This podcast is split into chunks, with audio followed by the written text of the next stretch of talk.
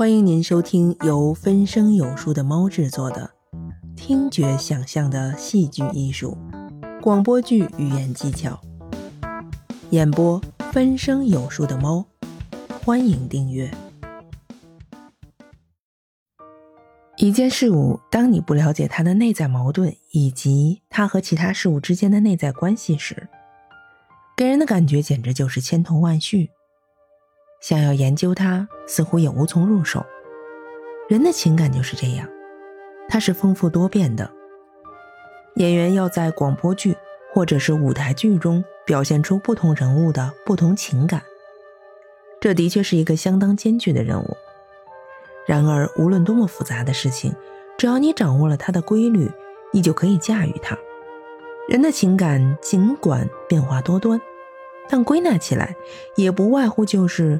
喜怒忧思悲恐惊，即所谓的七情，而与七情相配合的气息变化也是有基本规律的，它是随着七情的变化而变化的。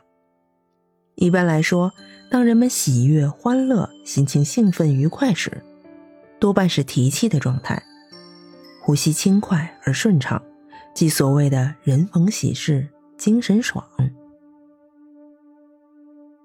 气愤恼怒时，人的呼吸则有时会出现不顺畅的憋气状态，而且呼吸气流强、冲击力大，时时发出粗音的喘息声，或有响声的长呼吸。当人们悲哀忧伤时，则会出现无力的长呼吸状态，并伴有凄切的哀叹声。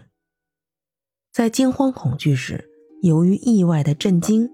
恐吓，而且会出现突然半开口、侧吸一口气的现象，并随着惊恐的不同程度而引起呼吸节奏不同程度的紊乱、气息的颤抖。人在思虑或思念时，往往会出现脱气的状态，有时因思虑过甚，会目光无神、长吁短叹。当人们思考、探索某种问题，不得其解之时，还可能会深吸一口气，然后托气凝思。当找到答案豁然开朗后，则会将气息缓缓地长吁呼出。如果感到前景不妙的话，则会发出沉重缓慢的叹息声。现在我们可以把各种情绪的变化与气息状态的特点做一个简单的归纳：精神爽，气顺畅。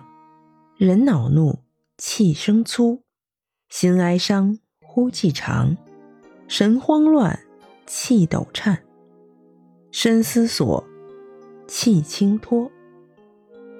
综上所述，我们可以看到，气息的变化是有其规律可循的。